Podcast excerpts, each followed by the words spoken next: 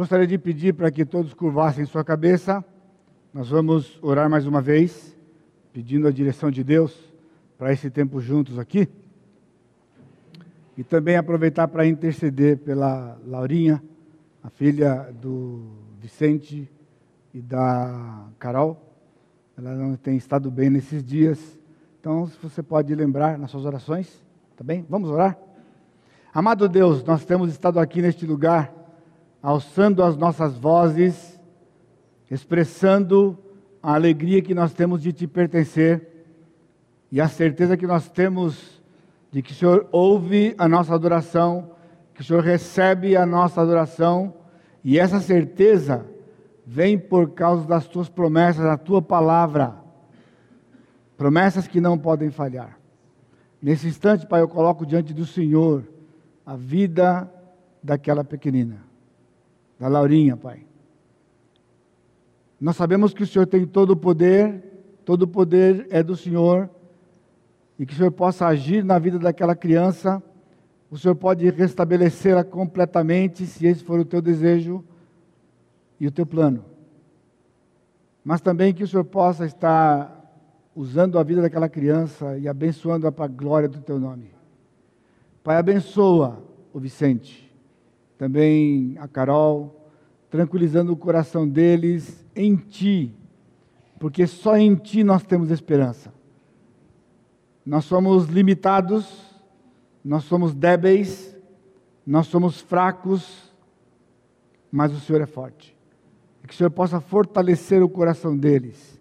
Não permita, Pai, que essa situação venha abalar aquilo que eles têm acreditado no Senhor, mas que eles tenham esperança no coração de que o Senhor tem um plano, um plano para a glória do teu nome.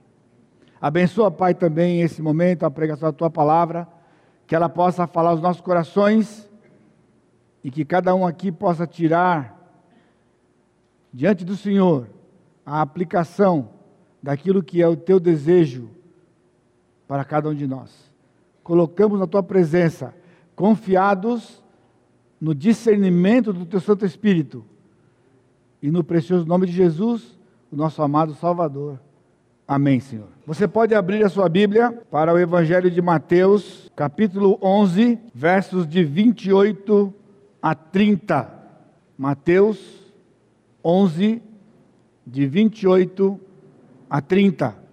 Vinde a mim todos que estáis cansados e sobrecarregados, e eu vos aliviarei.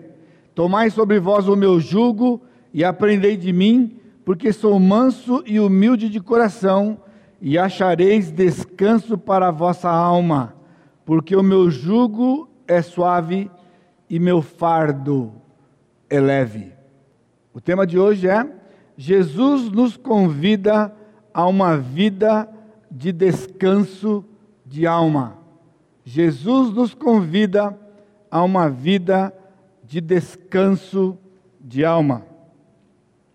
Este é um texto que narra um episódio da vida de Jesus que tem sido mal aplicado. Ele não é um texto evangelístico como muitas vezes ele é pregado, o que significa evangelístico?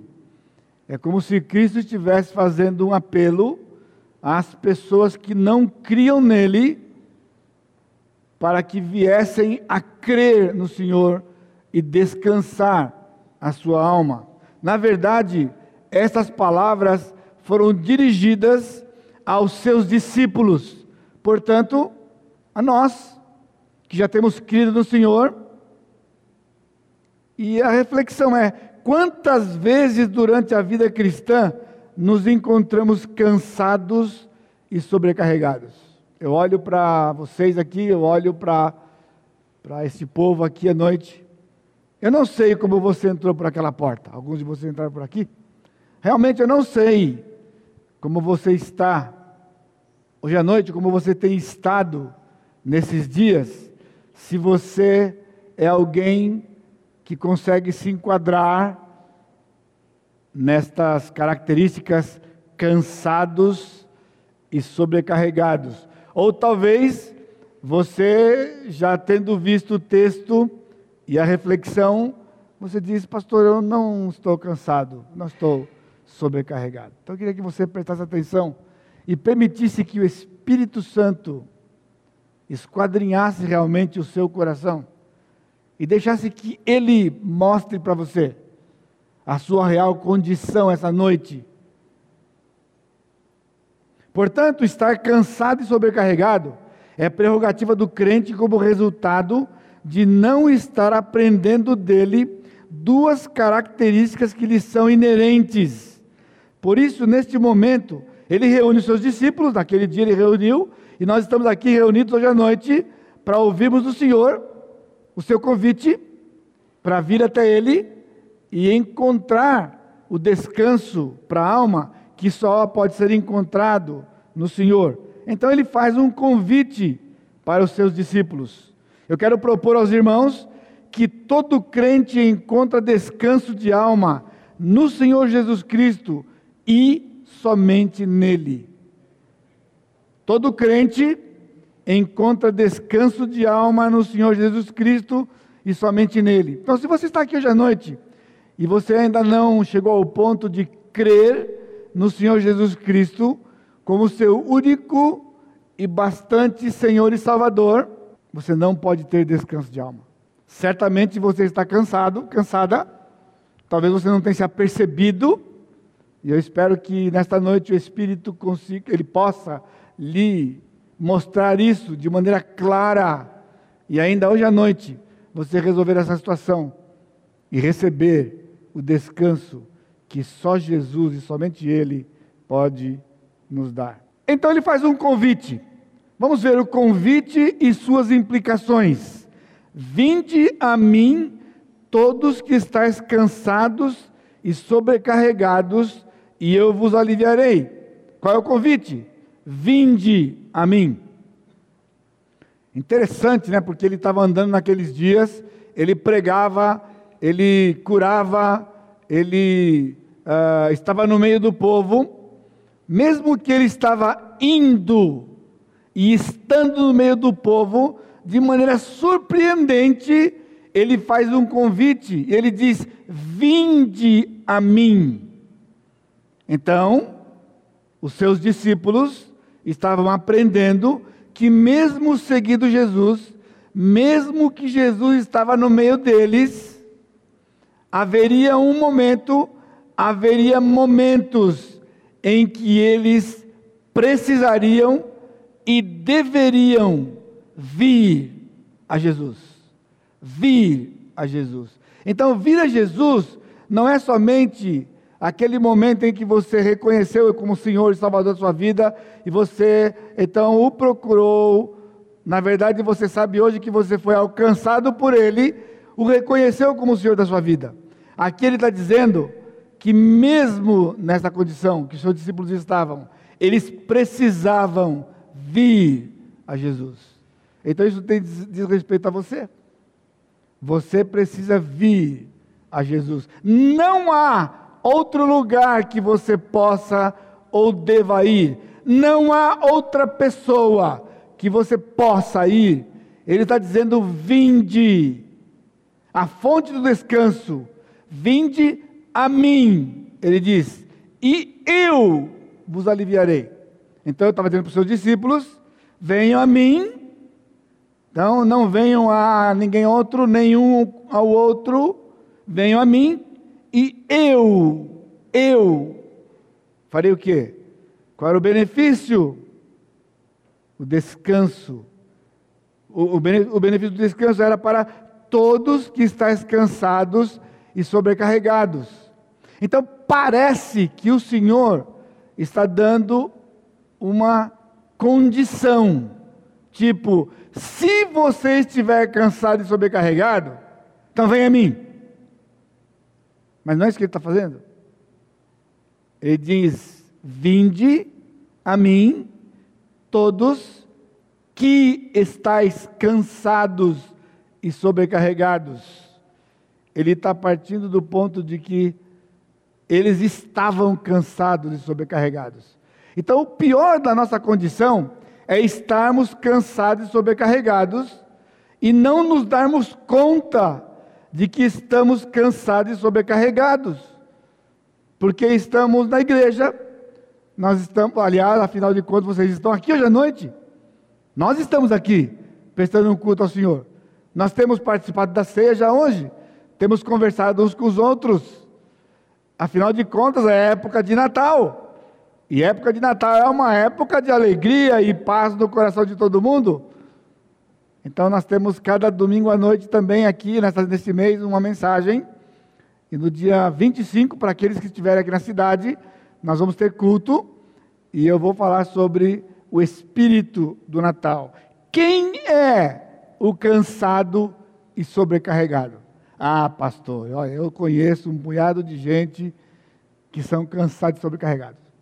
Ah, só de olhar, pastor. Olha assim, a gente bate o olho, dá uma olhada e já sabe que ele está cansado e sobrecarregado. Mas será que é isso que Jesus está dizendo aqui?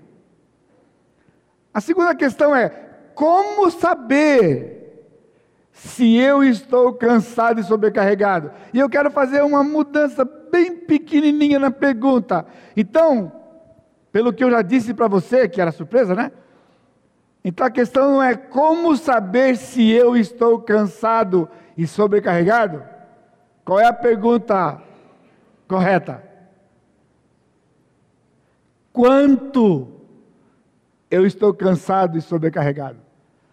Porque talvez você não se deu conta, e se você não se deu conta, com certeza você não foi a Jesus. Se você não foi até Ele, porque você achava que não estava enquadrado que você não estava cansado e sobrecarregado. Ou talvez você está aqui dizendo, pastor, eu vou, eu vou para o senhor quando o negócio está feio, quando o negócio já não tem mais jeito, aí eu sei que eu tenho que ir para ele, aí eu vou para o senhor, e então eu tenho experiência, já tenho recebido descanso. Como saber o nível disto? O termômetro é o pecado. Será que alguém está fora aqui? Alguém de nós está isento disso? Nenhum dos seus discípulos estavam isentos. Então, a questão do nível do envolvimento que eles estavam com o pecado. Agora, você está pensando, você está observando? Mesmo homens que estavam andando todos os dias e o dia todo, e às vezes a noite toda com o Senhor Jesus Cristo, podiam estar nessa condição de cansado e sobrecarregado. Então nós temos uma certeza do descanso. Ele diz: eu vos aliviarei. Então, se você não foi a Ele, se você não tem vindo a Ele, ou se você não se lembra quando foi a última vez que você veio ao Senhor e admitiu: Senhor, eu estou cansado, eu estou sobrecarregado, eu preciso do Senhor, tem misericórdia de mim. Eu preciso, eu careço, eu necessito do descanso que só o Senhor pode dar. E então, Ele vai lhe mostrar as razões por que você está cansado, cansada e sobrecarregada. E Ele vai fazer o que Ele prometeu aqui. Ele vai definitivamente aliviar você. Ele vai trazer alívio, vai trazer descanso para você.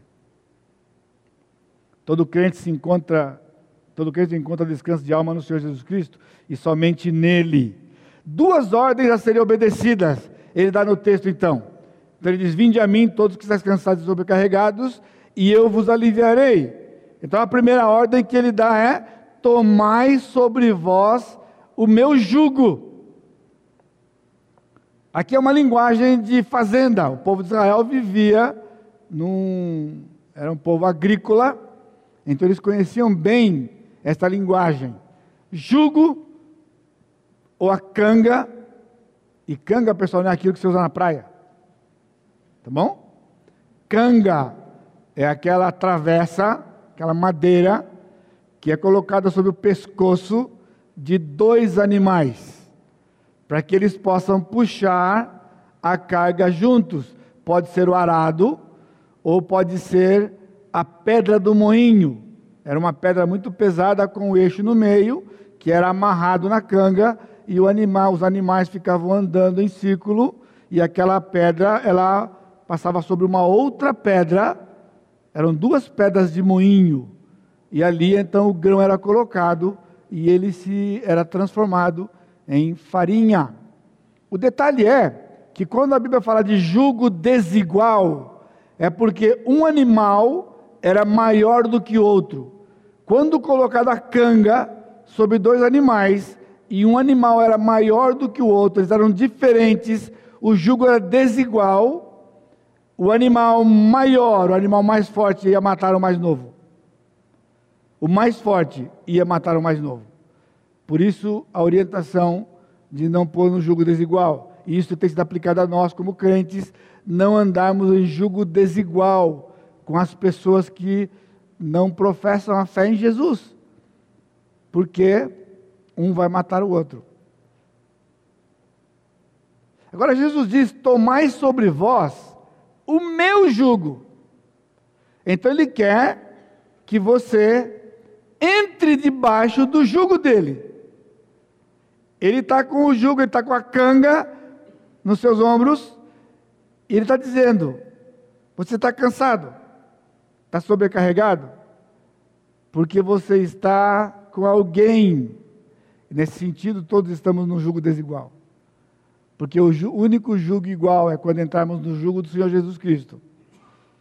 Ele diz: Tomai sobre vós o meu jugo. E a segunda ordem que ele dá é: Aprendei de mim. Aprendei de mim. Então você pensa: Ah, pastor, mas já tenho tantos anos de convertido, eu tenho aprendido com o Senhor, já aprendi muitas coisas. Já aprendi um bocado de coisa anos junto com o Senhor.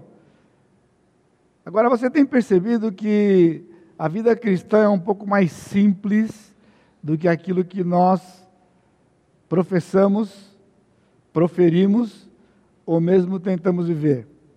Quando o pastor João Pedro deu recentemente para nós a série Simplifique, ele nos ajudou, foi instrumento de Deus para nos ajudar, que a coisa é mais simples, não menos profunda, mas mais simples usando aquele texto de Maria e Marta, quando Jesus disse para Marta: uma coisa só.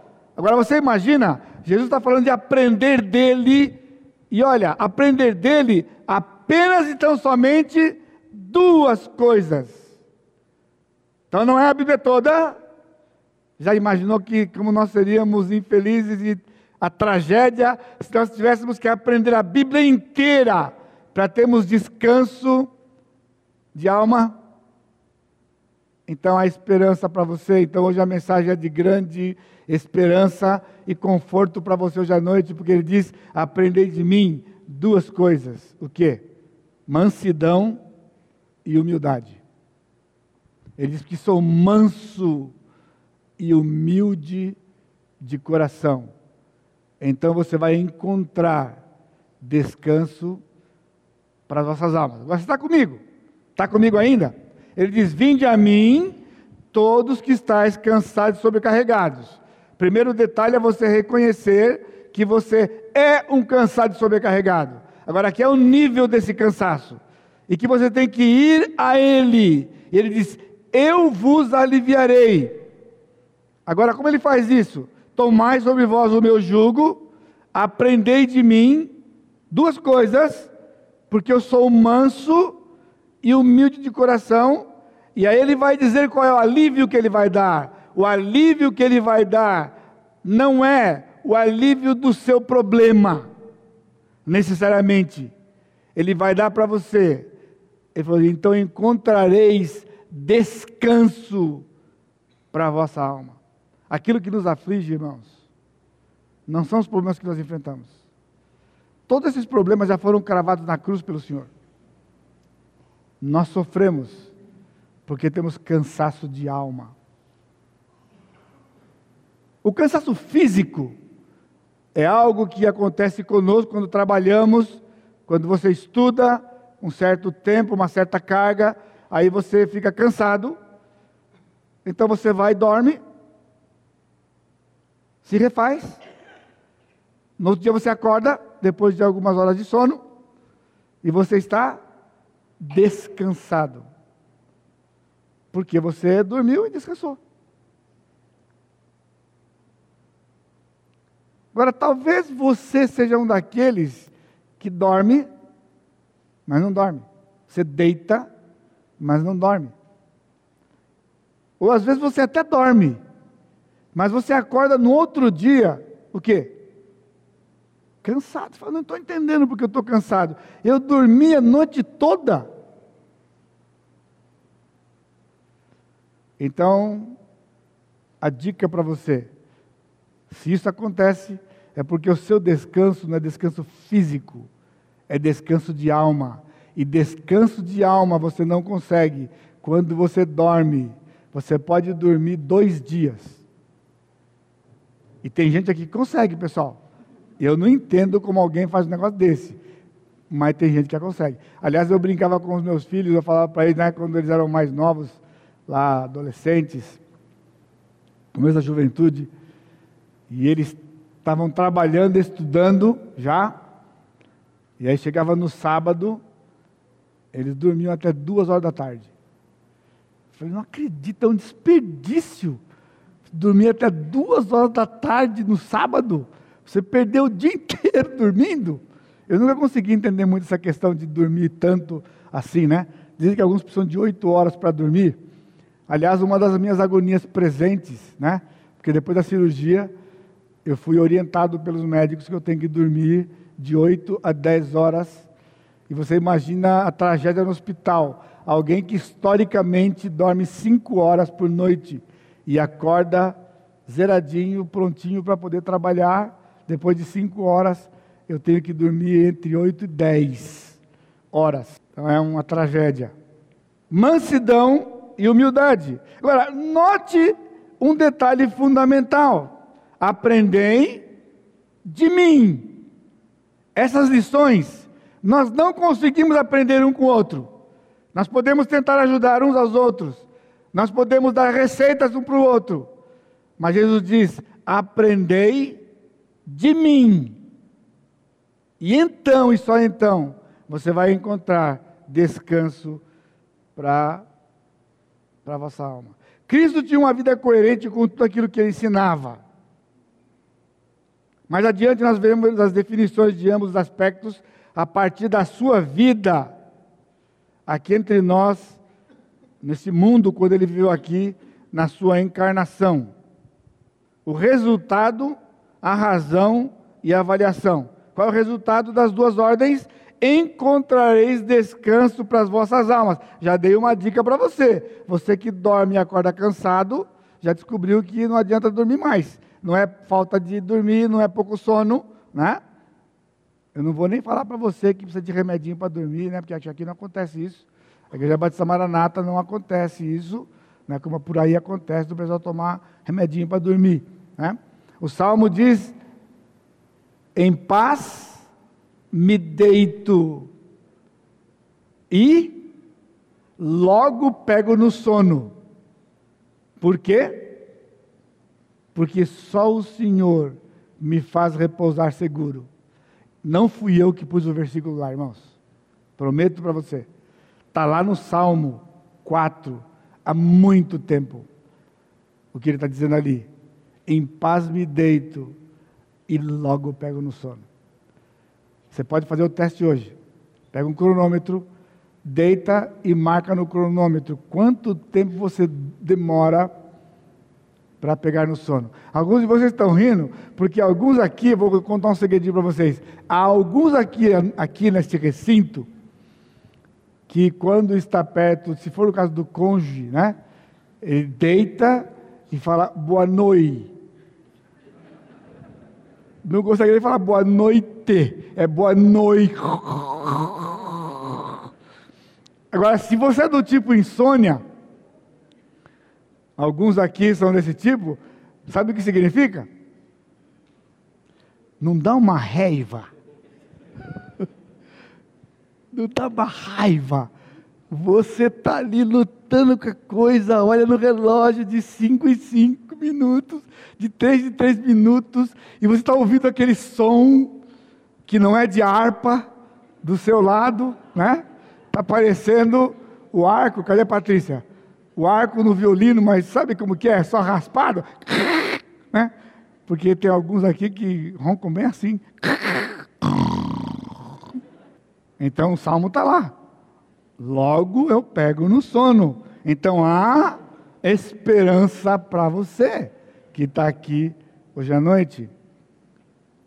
Agora, qual é o resultado? Qual é a razão que esse resultado vai acontecer? Porque suave é meu jugo e leve o meu fardo. Então, quando nós entramos debaixo do jugo de Jesus, nós descobrimos isto. A razão porque ele diz: Tomai sobre vós o meu jugo, porque o jugo dele é leve. Pessoal, se você conhece da cultura, se você leu, se você já viu fotos, pessoal, os animais puxavam aquela pedra, aquela pedra tinha um peso enorme. E o atrito no grão, e passando aquilo várias vezes, e em círculo, pessoal. Ele diz para os seus discípulos, está dizendo para nós hoje à noite: o meu jugo é leve. E mais ainda, o meu fardo. Suave é o jugo e leve o fardo. Então agora vamos pensar um pouquinho aqui na avaliação. Então nós podemos partir daqui nos avaliar se estamos cansados e sobrecarregados. Se o, de, se o descanso virá pela mansidão e humildade, o cansaço então é consequência da ausência desses dois, dois elementos na vida do crente. Você está acompanhando o raciocínio? Se ele diz: Vinde a mim, todos que estáis cansados e sobrecarregados, e eu vos aliviarei, tomai sobre vós o meu jugo, e aprendei de mim, que sou manso e humilde de coração, e encontrareis descanso para as vossas almas. Você está cansado, sobrecarregado, porque mansidão e humildade são dois elementos ausentes na sua vida. Aqui você não tem nem como se defender, viu? Não vou nem não para você defender porque não dá. Senão eu, tinha, eu abria. Se houvesse defesa, eu abria. Para você se defender. Ou para nós nos defendermos, né? A ausência desses dois, dois elementos na vida do crente. Logo, deixa de ser algo subjetivo para algo muito objetivo. O que é subjetivo? Você mesmo se autoavaliar se você é cansado e sobrecarregado? Talvez foi assim que você chegou hoje à noite? Talvez foi assim que você aplicou o texto quando eu li a primeira vez? Né? Vinde a mim, todos que cansados e sobrecarregados. Logo a chavinha desligou e falou: Ih, a pregação não é para mim hoje. Não estou enquadrado nesse negócio aí. Então, você não estará enquadrado como um cansado e sobrecarregado, se, como Jesus, a mansidão e a humildade forem duas características presentes na sua vida. E mais ainda, só para complicar um pouquinho, também não é você que diz se tem ou não. Eu quero conversar com a pessoa mais próxima de você. Talvez o seu cônjuge. E perguntar: a sua esposa, você vê mansidão e humildade na sua esposa?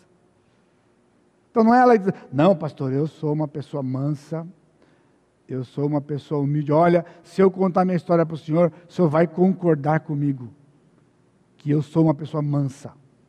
Porque passar o que eu passo e ainda não ter matado uma meia dúzia, definitivamente porque eu sou uma pessoa mansa.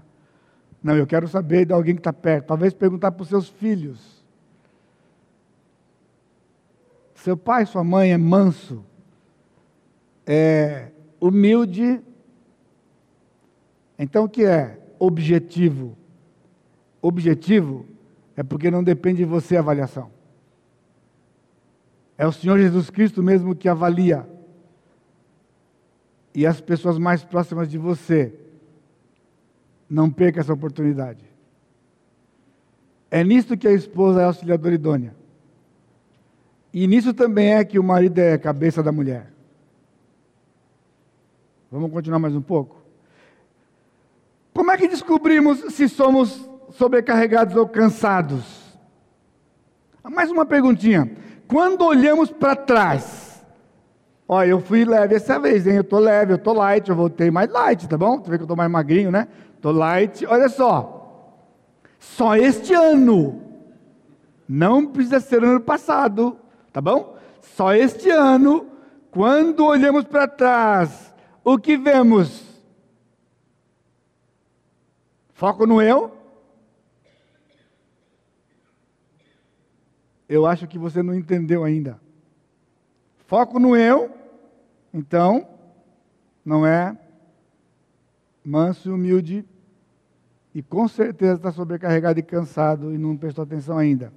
Podemos partir daqui nos avaliar se estamos cansados e carregados. Então, deixa de ser algo para ser objetivo. Vamos lá. Cristo é rei. Pastor, mas eu já sei. Eu já sei. Ele é meu rei. Ele reina nos nossos corações. Nós cantamos outro dia, né? Tem até aquela parte que eu gosto do break lá, né? Reina em mim, né? Tem aquela parte do break, reina, aí vai. É? Você não canta isso aí? Agora, eu vou dizer uma coisa para você. No nosso coração tem um trono. No seu coração tem um trono. E eu estou perguntando para você: quem está assentado nele? Jesus ou você mesmo? Olha aqui, vou dar uma dica para você. Não responde essa pergunta rápido demais, porque você vai passar vergonha. Não vem dizendo, não, pastor, sem dúvida alguma é Jesus que está sentado no trono do meu coração. Vou dar um testemunho para você. Sabe o que é foco no eu? Foco no eu é mais ou menos assim.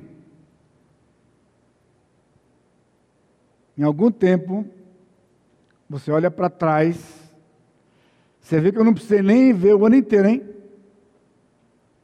Então eu disse para o senhor: Senhor, foi pesado esse ano, hein?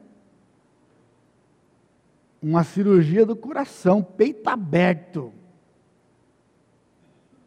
Um AVC. E uma depressão. Em apenas dois meses. Só dois meses. Foi, o senhor foi pesado comigo esse ano, hein? Sabe o que é isso? Foco no eu. Quando eu estava no hospital, aqui no Vivale, eu acordava cedo, tinham posto um, um relógio bendito lá na parede. Eu acordava, a primeira coisa que eu dava de cara quando abri os olhos era aquele bendito relógio. E eu estou pensando, mas deve ser umas 15 para meio-dia, mais ou menos. Aí quando eu olhava lá, 5 e 48. Falei, meu Deus, o que que eu vou fazer de 5 e 48 até meia-noite? Que é a hora que eu dormia. Porque eu não podia dormir antes disso. Eu, raramente eu durmo antes de meia-noite, uma hora da manhã. E ali eu olhava de dois em dois minutos. Irmãos, eu fiquei tão complicado, os meus filhos vão dar risada, porque eu falei assim, um dia eles foram me visitar, eu falei, pessoal, esse relógio está quebrado. O Rafael olhou e falou, pai, o relógio não está quebrado. Ele está funcionando certinho.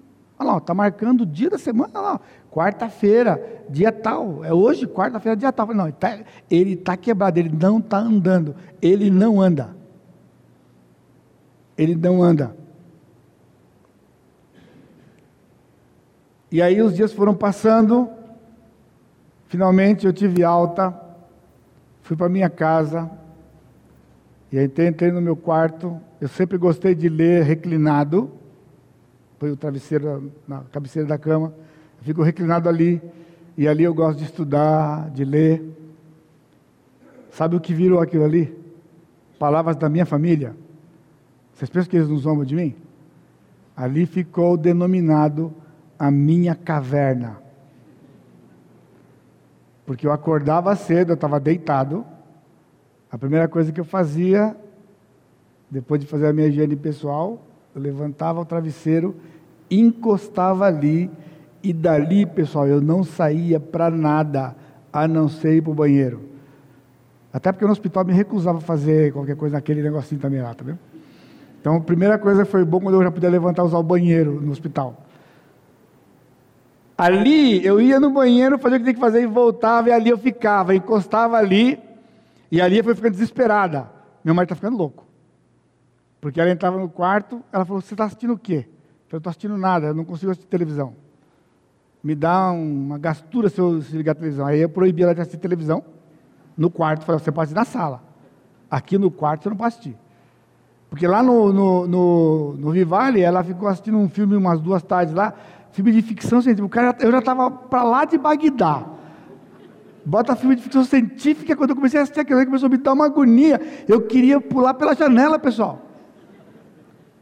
Eu falei para ela, você não vai ela falou: escuta, eu não posso assistir nem o repórter. Não, porque se eu ficar vendo aquelas notícias ruins, eu fico mal. Então não pode. Pode assistir na sala. Lá na sala tem televisão. Mas eu quero ficar perto de você. Falei: perto de mim é sem televisão. Aí ela acordava e ela estava lá mexendo com a roupa lá no lado do varal, janela aberta. Ela olhava, sabe o que ela via? Ela via um cidadão, ser, sentado na cama, encostado na cabeceira, olhando para a televisão preta, olhar fixo, parado. Ela falou: O que, que você está assistindo? Eu estou assistindo nada. E você não tira o olho dessa televisão? Falei: Me deixa aqui, eu quero ficar aqui. Porque o que eu fazia, eu li a Bíblia e peguei os livros e comecei a ler. Um punhado de livro. Agora, irmãos, eu estava 100 por hora e fui para zero por hora. E eu não tinha o que fazer o dia inteiro. Então eu comecei a ler a Bíblia, começou a me dar angústia, eu falei, ih, estou mal. Porque se ler, se ler a Bíblia da angústia, eu estou mal. E comecei a ler nos livros, comecei a ser ministrado, e o Senhor começou a me mostrar. Sabe o que Ele estava me mostrando? Rapaz, você está exausto. Você não está cansado. Você está exausto e sobrecarregado. E só eu posso aliviar você. Eu não achava nada disso, não, pessoal. Um camarada já tinha ficado não sei quando no hospital, deitado sem fazer nada. Como é que eu podia estar cansado? Cansado de quê? Só se fosse de não fazer nada. Mas ele disse: Rapaz, você está cansado. Você está sobrecarregado. Lendo um livro, a escritora meditou no Salmo 57. Tem misericórdia de mim, ó Deus, tem misericórdia, pois em ti a minha alma se refugia, à sombra das tuas asas me abrigo, até que passem as calamidades. E a escritura disse: há um princípio nesse versículo: tudo vai passar, Irmãos, eu cheguei a um ponto que eu não acreditava mais nisso. Eu disse para minha esposa, eu disse para a Karina, falei, Karina, eu nunca mais vou voltar a ser normal. Sabe o que ela disse para mim? Pai, vai sim. O Senhor me ensinou isso. O Senhor me ensinou isso quando eu fiquei doente. E eu só ficava pior, porque eu olhava, eu nunca mais vou voltar a ser normal.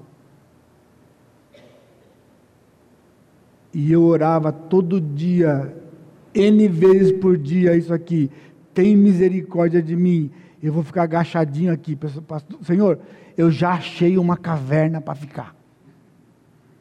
E aqui eu estou debaixo das tuas asas. E eu estou esperando a calamidade passar. E eu sei que ela vai passar. Porque Ele começou a colocar no meu coração de novo a confiança nele de que ele tinha completo controle do que estava acontecendo comigo. E que no dia que ele entendesse, aquilo tudo ia passar.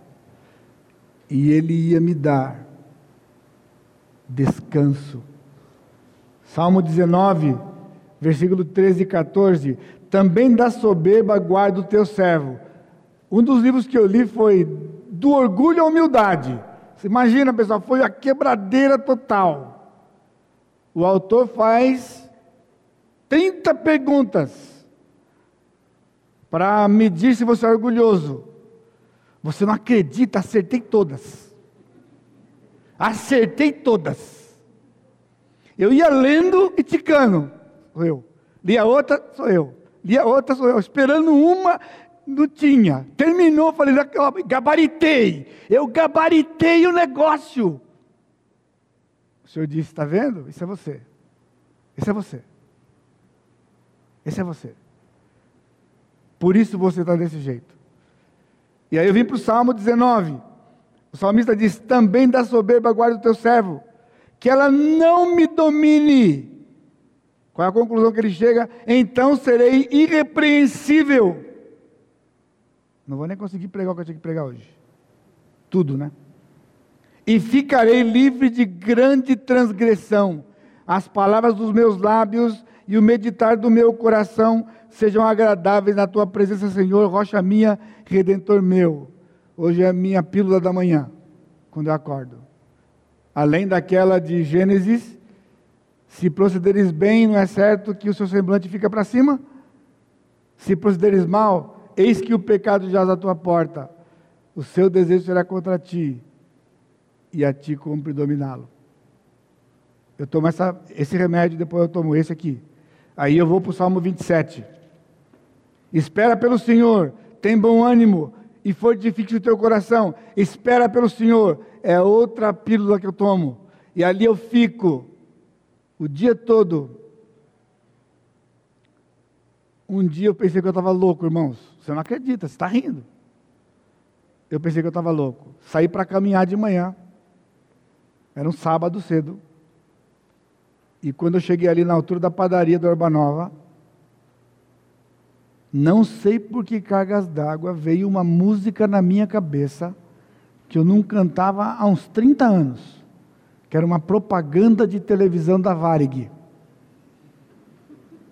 E aquela musiquinha, pessoal, eu cantei ela inteira. Quando eu acabei, comecei de novo, cantei ela inteira. Quando eu acabei, comecei de novo, cantei ela inteira. Eu não conseguia controlar ela não saiu da minha cabeça. E eu cantava, e cantava, e cantava, e cantava. E eu falei, eu estou maluco, eu estou louco. Porque eu andava de volta para casa e a musiquinha cantando. Eu acho que eu cantei umas 100 vezes aquela música naquela manhã. Fiquei desesperado, liguei para o médico, falei, doutor, estou louco. Eu estou louco. Ele falou, calma. Você é inteligente, você não está louco. Não está nada errado com a sua cabeça. Tá bom? Aí ele me deu uma receita. Falou o seguinte: vai caminhar. Para no parque da cidade. Faz uma caminhada. Respira fundo. Respira, desfruta e se acalma. Eu imagino, esse cara sabe o que está acontecendo. Aí, depois que eu já estava no limite, eu lembrei daquele cântico A Força Vem Quando Espero no Senhor. Eu falei, vai, não vai me vencer. Eu troquei aquele da, do, do, do, da propaganda pelo esse aqui. Então, quando começava a vir na minha mente, eu começava, a força vem quando eu espero no Senhor. E aí eu começava a cantar e cantar. Eu pedi um pedaço, pedi para a Lia me lembrar como é que era o cântico. Eu cantava uma vez, cantava outra, e cantava outra, e cantava outra, para ver se sumia aquele negócio da minha cabeça. E eu estava andando uma hora, uma hora e dez, uma hora e vinte por dia. Falei, o que, que ele quer que eu ande mais do que isso aqui? vou morrer de andar. Vou ver um andarilho aqui na cidade. E aí o texto diz: Espera pelo Senhor. Você lembra quando eu peguei o Salmo 40? Então, o Salmo 40 foi quando o Senhor me deu alívio daquele negócio. Que é depois dessa pílula aqui do 27, eu vou para o 40. Minha Bíblia está viciada, viu? Está aqui, ó. Esperei confiantemente pelo Senhor, ele se inclinou para mim e me ouviu quando clamei por socorro. E eu pedia, Senhor, me socorre, me socorre. Ele diz: Você tem que esperar em mim. Só esperar. Só esperar. Eu tenho um plano. Você precisa conhecer o meu plano. Você só tem que esperar. Não há o que você possa fazer a não ser esperar confiantemente em mim. Só assim o seu descanso vai chegar, o seu cansaço vai passar. Aí cantaram aqui, me deram outro remédio. Aí eu fui para o Salmo 84.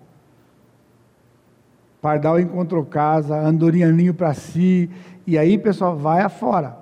Salmo 103, que eu já conheço há muito tempo, aqui era o refrigério. Ele não nos trata segundo os nossos pecados, porque eu falei, eu não vou nunca mais melhorar. Sabe por quê? O Senhor está acertando as contas comigo. E quando ele vai acertar a conta, vai ser só o pó. Eu estou no negativo, pessoal. Aí ele falou: Filho, você está desaprendendo. Você está desaprendendo. Não foi assim que você aprendeu. Me levou para a palavra dele. Ele disse: Eu não retribuo segundo a iniquidade. Eu sei que você é pó. Se eu for cobrar, não tem como você pagar. Mas sabe de uma coisa? O meu filho já pagou a sua dívida. Você esqueceu disso. Ele já pagou a sua dívida. Não tem dívida. Não tem dívida. O que, que eu tenho que tratar com você? Eu não tenho nada para tratar com você. Naquele livro que eu li daquela autora, quando li o Salmo 57, ela diz: Sabe por que ele prometeu que ele nunca vai abandonar você? Sabe por que ele prometeu que nunca vai nos abandonar? Tem muitos versículos que ele fala isso porque ele ouviu o clamor do seu filho que disse: Deus meu, Deus meu, por que me desamparaste? Ele desamparou o filho dele, para que nunca ele me desamparasse. E aquilo era alimento para o meu coração. Talvez você está aqui hoje precisando disso. Está achando que ele está longe. Ele já ficou longe do filho dele. Para nunca ficar longe de você e poder sustentar você. Glória a Deus, tudo passa pela graça do nosso Deus. E passou. Louvado seja Deus, que passou. Sabe por quê? Porque uma manhã eu acordei e disse para o Senhor: Senhor, o Senhor é rei o Senhor reina no meu coração. Eu quero desfrutar da tua presença. Ele falou: Ah, é? Pessoal, mas não demorou cinco minutos. Eu já descobri que quem era rei de mim mesmo, eu estava sentado no trono, não era ele. Falou: ah, Você só está olhando para você. Porque você está na caverna. A caverna é bom, né? Só que a Lia não está na caverna. Você traz ela para a caverna, amarra ela na caverna, não quer tirar ela da caverna, porque ali, durante os primeiros dias, não podia ficar longe de mim, tinha que ficar do meu lado. Ela não podia ir para lugar nenhum, tinha que ficar do meu lado. Só que o, o boneco, né? O boneco ia para a mesa, almoçava, quando ele acabava de encher o bucho, né? Levantava, fazia o quê? Ia para a caverna. Só que a dona Lia para onde? Dona Lia Papia. Aí ele falou: Sabe quem reina no seu coração? Você, não sou eu. Porque eu vim aqui nesse mundo para servir as pessoas. E você não está servindo ninguém. Você está servindo só a você mesmo. Você está voltado para você mesmo. E você só trabalha para você mesmo. Está preocupado todo dia com o seu estado e você está buscando solução, mesmo na minha palavra, só para você. É mais do que isso. Aí o meu genro perdeu a placa dele na chuva, aquela temporal que deu, perdeu a placa dele. Ficou sem placa do carro. E eu falei, ai meu Deus do céu, eu vou ter que resolver esse negócio. Não, pastor, deixa que eu resolvo isso aqui. Mas eu já resolvi, isso aqui, o pessoal já tive quase 100 carros. Isso aqui é, fácil, é fichinha para mim. Mas só de pensar de sair da minha cama e ir para a rua me dava pânico. E eu acordei um dia de manhã, dia 19 de setembro. E eu disse para a Karina, para falar para o Léo, eu vou lá para trocar, para buscar a placa do seu carro. E só eu e o senhor sabemos como foi que eu fui para aquele lugar porque eu decidi. que eu tinha que servir alguém. Era a única forma de mostrar para mim mesmo que quem governa no meu coração é o Senhor que veio para servir as pessoas. E o Senhor tinha um plano, né? ele faz caprichado, caprichado. Porque eu cheguei lá com toda a documentação. A moça falou: está tudo certinho, mas o senhor não pega isso hoje. Falei: mas ele precisa andar com o carro. Falou: não importa, a regra é assim. Você vai voltar daqui uma semana, vai lá naquele balcão lá no fundo e vai pegar o, o negócio. Você vai pagar agora ali, depois você volta lá e vai pegar a autorização do delegado para você ir trocar a placa. Aí eu voltei e falei para o Léo: Léo, uma semana. Bom, a gente se virava com outro carro lá em casa. Mas sabe o que acontece na outra semana? Eu tinha que sair da caverna e ir lá, naquele lugar. E pior, eu ia pegar autorização, sabe onde eu ia? Lá para perto da Dutra para poder botar a placa no carro. Entrar naquela fila. Sabe aquela fila de um, centenas de pessoas que estão pondo placa ou pondo lacre? E ali eu fui para o carro, levei a Bíblia, e eu comecei a Bíblia e eu tinha que fazer aquele negócio. Aí eu falei para minha esposa o seguinte, e ela sabe que isso aqui é. Pessoal, ela não falou que eu estava louco porque ela viu que era verdade. Eu falei assim: eu vou lavar a louça para você depois da refeição. Aqui, sem demérito ou sem zombaria, irmãos, é porque é uma expressão que a gente usa em casa e alguns conhecem a expressão. Quando o negócio é muito difícil para fazer, a gente usa a expressão que isso aí é tirar a alma do purgatório. Então eu lavava quatro pratinhos, os quatro copinhos, os talheres, e eu falei, Fia, eu tirei um punhado de gente do purgatório, Fia, porque o negócio aqui foi, foi feio. Ela olhou para a mesa, ela olhou para Pia e falou, escuta, e as panelas? Eu falei, não, panela eu não lavo. Ela falou, bacana, né? Você lava o que é facinho, né? O que é fácil você lava. Agora, a panela, que é o que pega o bicho, você não lava. Não, falei panela, não tô, ainda não estou craque para lavar panela, não. Só lavo os pratos. Pessoal, mas era um progresso para quem não fazia nada. Porque eu estava naquela cama, só querendo que alguém olhasse para mim e eles ficassem com dó de mim porque eu estava trancado na caverna. E aí eu falei, eu preciso dar mais um passo. Agora, isso aqui, pessoal, se não fosse na situação que eu estava, ela ia falar que eu estava variando de febre. Porque ela saiu para ir na academia e eu saí para caminhar. E antes de sair para caminhar, irmãos, eu arrumei a minha cama. Pela primeira vez em não sei quantos anos, que eu não me lembro quando eu arrumei uma cama na minha vida nem solteiro e nem casado. E eu arrumei a cama e saí para caminhar. Deixei minha cama esticadinha, do jeito que ela fazia. Vocês perceberam que o negócio é tão complicado que ela chegou, ela nem viu. Ela nem viu. Só depois que ela viu, tomou um susto. E quase que ela, quase que ela passou mal. Tomou um susto. O que foi isso aqui? O ET entrou aqui e arrumou a cama. Aí eu cheguei, né? Você imagina que eu fiz a minha caminhada e voltei, adivinha como que eu voltei? Eu vou chegar em casa, vai ter uma banda tocando, e eu vou ser recebido com um baita abraço e um beijo, e ela vai dizer assim: Você arrumou a cama! E eu cheguei ela falou assim: Oi, foi boa a caminhada? Onde você foi? Mas eu não deixei por menos. Falei: Você não viu que eu arrumei a cama lá, não? Ah, eu vi que você arrumou a cama. Ai, que bonitinho que você arrumou a cama.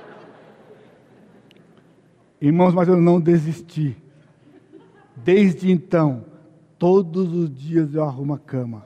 Antes de sair, eu arrumo a cama. E quando ela chega, a cama está arrumada. É simples para você? Mas é o único jeito de você deixar de ficar cansado e sobrecarregado é quando você começa a servir as pessoas. Aí começou a entrar alegria no meu coração, saber que Cristo estava reinando no meu coração, porque Ele me ensinou pela sua experiência de que servir as pessoas, aquilo que ele fez, e ele só está no trono de alguém quando alguém está servindo alguém, senão não é ele que está no trono. Alguém outro está no trono, menos o Senhor. E aquele dia eu pedi para ele que eu queria que ele ficasse no meu trono, no meu coração. E eu tenho buscado maneiras de servir. Por isso, alguns de vocês ficaram surpresos quando me perguntaram. Eu falei que ia voltar a dar aconselhamento somente no fim de dezembro, talvez no começo de janeiro. Irmãos, pela graça de Deus, e só pela graça de Deus, eu voltei a semana passada. Porque eu preciso servir os irmãos. Eu não sou resposta para você. Eu só preciso lhe servir. De abrir a escritura para você. E ajudar você a encontrar na escritura o que você precisa para viver e servir as pessoas.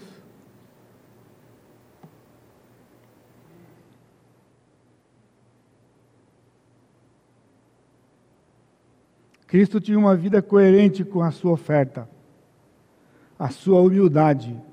Nós vamos ouvir uma música especial. Antes de ouvir, eu vou ler junto com você o texto que o pastor João Pedro leu hoje de manhã.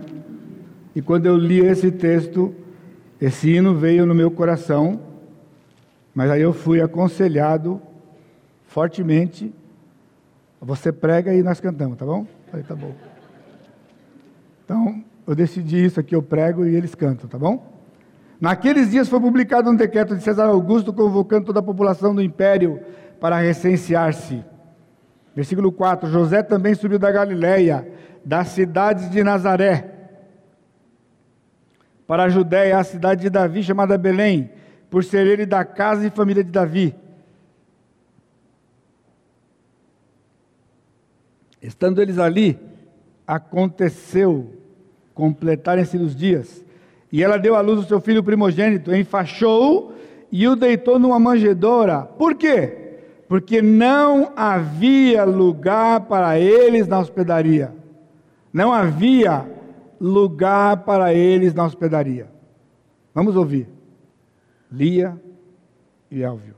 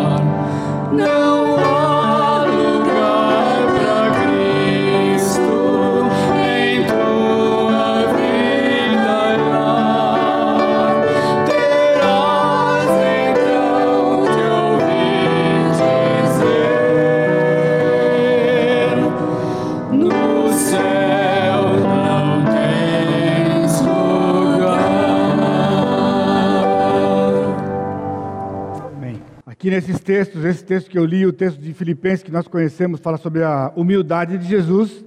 E até hoje de manhã, quando João Pedro ele deu aula de escola dominical, eu subi aqui e falei assim, ó, eu já tinha preparado a mensagem quando você preparou, quando você aqui, porque ele falou sobre a data, não foi? Então, a festa dos tabernáculos era uma das três festas obrigatórias para o todo judeu. Eles tinham que comemorar estas festas obrigatoriamente todos os anos. Abre comigo rapidamente em Levítico 23, 33 a 44. Levítico, estou de olho no relógio aqui, tá pessoal? Meu tempo já está esgotando. 23, 33 a 44. Disse mais o Senhor a Moisés: Fala aos filhos de Israel, dizendo: Aos 15 dias deste mês sétimo será a festa dos tabernáculos ao Senhor. Por sete dias, ao primeiro dia haverá santa convocação, nenhuma obra servil fareis. Sete dias oferecereis ofertas queimadas ao Senhor. Ao dia oitavo tereis santa convocação e oferecereis ofertas queimadas ao Senhor é reunião solene, nenhuma obra servil fareis. São estas as festas fixas do Senhor, que proclamareis para santas convocações, para oferecer ao Senhor oferta queimada. Versículo 39. Porém, aos 15 dias do mês sétimo, quando tiverdes recolhido os produtos da terra, celebrareis a festa do Senhor por sete dias. Versículo 40. No primeiro dia, tomareis para vós outros frutos de árvores formosas, ramos de palmeiras, ramos de árvores frondosas e salgueiros de ribeiras, e por sete dias vos alegrareis perante o Senhor vosso Deus, celebrareis esta como festa ao Senhor por sete dias cada ano, é estatuto perpétuo pelas vossas gerações, no mês sétimo a celebrareis. Sete dias habitareis em tendas de ramos Todos os naturais de Israel habitarão em tendas. Na verdade, aqui ele está falando de cabanas. Esse é o texto que aparece em Neemias, que eu não vou ler porque o tempo não dá mais. Então, outra, as outras duas festas, a festa de Páscoa e Pentecostes, que claramente se cumprem na primeira vinda do Messias. Então a pergunta é: por que não tabernáculos? Por que três festas obrigatórias e nós só lembramos de Páscoa e Pentecostes, e não lembramos dos tabernáculos. João 7, capítulo 1 a 5, nós vemos que Cristo comemorava a festa dos tabernáculos. João capítulo 7. Passadas estas coisas, Jesus andava pela Galiléia porque não desejava percorrer a Judéia, visto que os judeus procuravam matá-lo. Ora, a festa dos judeus, chamada de festa dos tabernáculos, estava próxima. Dirigiram-se, pois, a ele os seus irmãos e lhe disseram: Deixa este lugar e vai para a Judéia, para que também os teus discípulos vejam as obras que fazes. Porque ninguém há que procure ser conhecido em público e, contudo, realize seus feitos em oculto. Pois nem mesmo seus irmãos criam nele.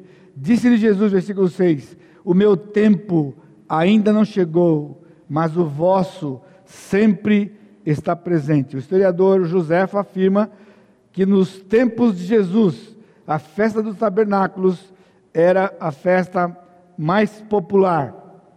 Eu não estou com o um negocinho aqui, mas você pode olhar esse gráfico, muitos de vocês já viram isso aqui. Então, aqui é um calendário judaico,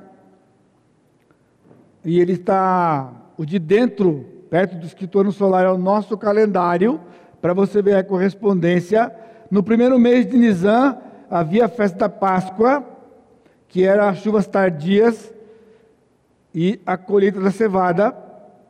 Depois, no terceiro mês, no terceiro mês, que era o mês de Sivan, a festa das semanas, Pentecostes, que era 50 dias da festa da Páscoa.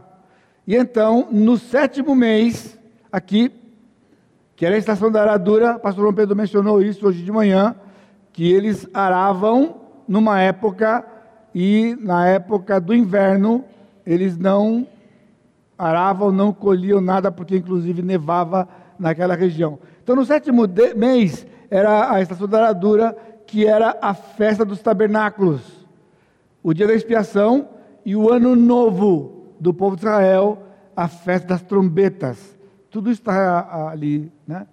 Então, o que eu tenho já crido por muitos anos, e reforçando aquilo que o pastor João Pedro disse hoje, né, quando ele nos deu aula, que talvez você pudesse perguntar, pastor, se já quer tanto tempo, por que, que a gente continua comemorando no dia 25 de dezembro? Por quê? Porque a questão não é um dia, nós não comemoramos um dia, nós comemoramos um evento, que é o nascimento de Jesus, e toda a população do mundo, do hemisfério onde nós vivemos hoje, comemora em dezembro, e nós continuamos fazendo isso, está tudo enfeitado aqui, e vamos continuar fazendo isto, mesmo que eu creia que Cristo não nasceu em dezembro, e ele nasceu aqui no mês de Tizi, que é setembro, outubro, que é a época do outono, naquela região, cumprindo a festa dos tabernáculos. Significado da festa, a peregrinação no deserto, eles deixavam sua casa e eles ficavam em tendas, em cabanas, por sete dias. João 14, que o pastor João Pedro mencionou esse versículo hoje de manhã, o verbo se fez carne e habitou entre nós. O verbo habitar, literalmente, na língua do Novo Testamento, é tabernacular. Então ele tabernaculou entre nós. A data da festa está aqui. O tabernáculo era o lugar da habitação de Deus no meio do povo. Nós vimos isso na série de Êxodo. Ele mandou construir um tabernáculo e disse: Para que eu habite no meio de vocês. Para que eu habite no meio de vocês, vocês têm que fazer o tabernáculo. Porque ele tinha todo o ritual que santificava o povo para que o povo pudesse ter comunhão com o Senhor. Então eu tenho aqui só para terminar algumas semelhanças entre a festa dos tabernáculos e a primeira vinda de Cristo a partir do seu nascimento. O tempo em que ele tabernaculou entre nós foi de aproximadamente 38 anos. Você lembra, se você já ouviu a escola dominical aqui, né? Cristo nasceu cinco anos antes de Cristo e ele morreu no ano 33. Portanto, ele tinha 38 anos, mais ou menos, cerca de 38 anos quando ele morreu. Então, 38 anos foi o tempo semelhante em que a glória de Deus habitou no tabernáculo no meio de Israel, quando eles peregrinaram no deserto depois dos espias. Depois dos espias, até entrar na terra prometida, foram 38 anos de peregrinação no deserto. O tabernáculo era temporário, diferente do templo de Salomão. O tabernáculo foi usado no deserto. O deserto é um tipo de tempo que Cristo peregrinou. Exteriormente, o tabernáculo era de aparência humilde. Quando o povo estava fora, eles viam aquela pele de texugo acinzentada por fora. Não era atraente. Você lembra de Jesus sobre isso? A majestosa divindade do Senhor estava escondida debaixo do véu da sua carne, do Senhor Jesus Cristo.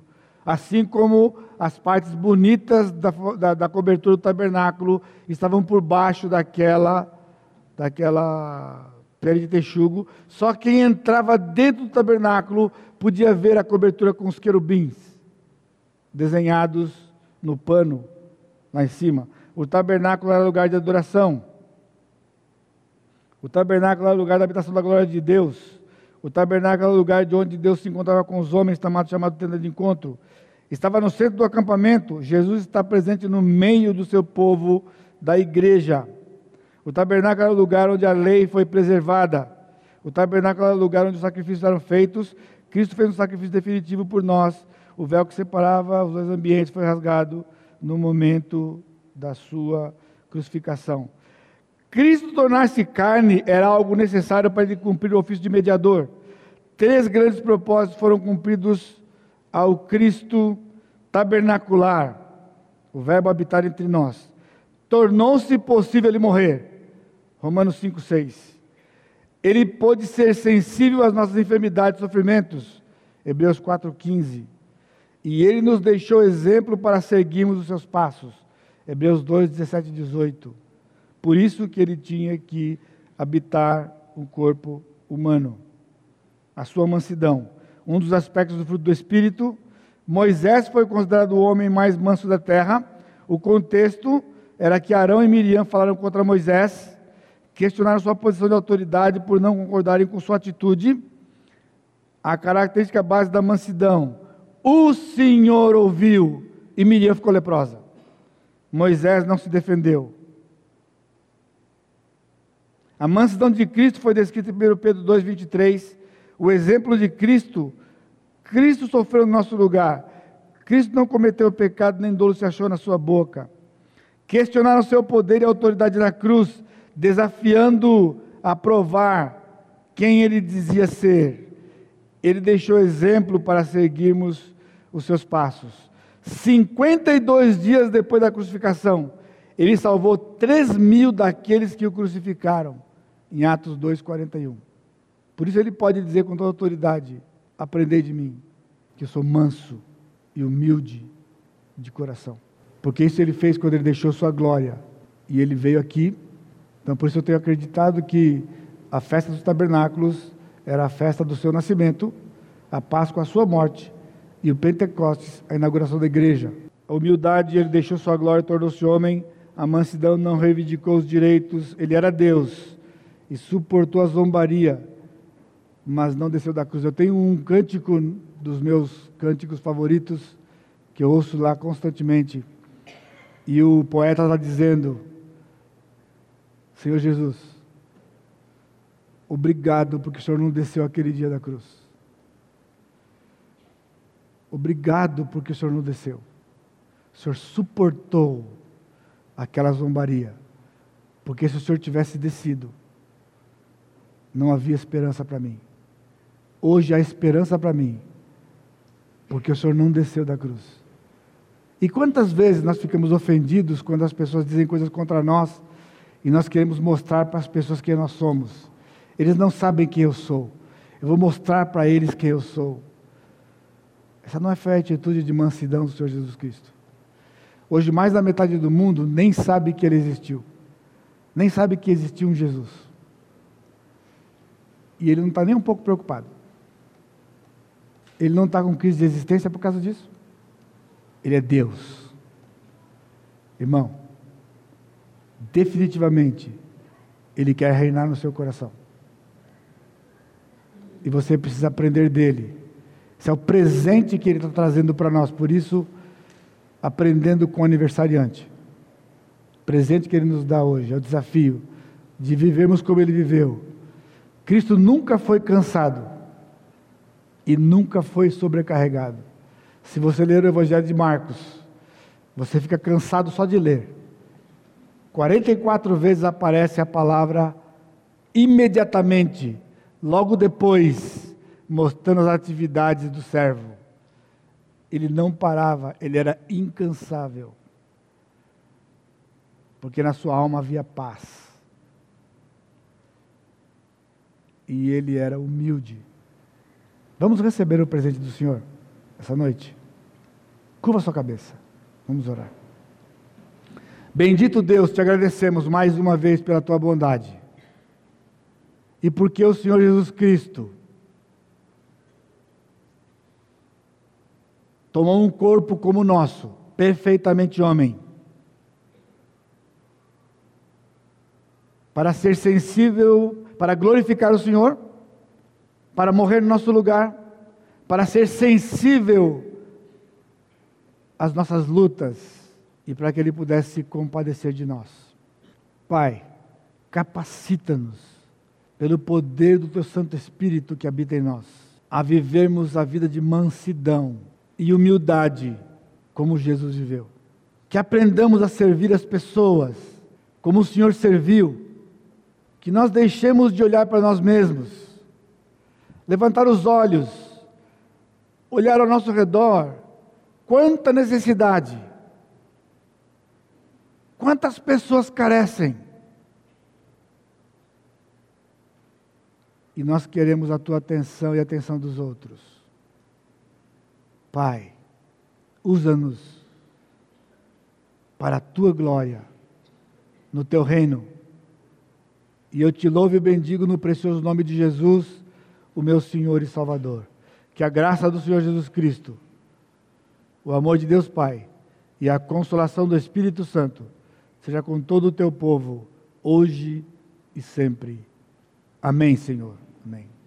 Deus abençoe, irmãos.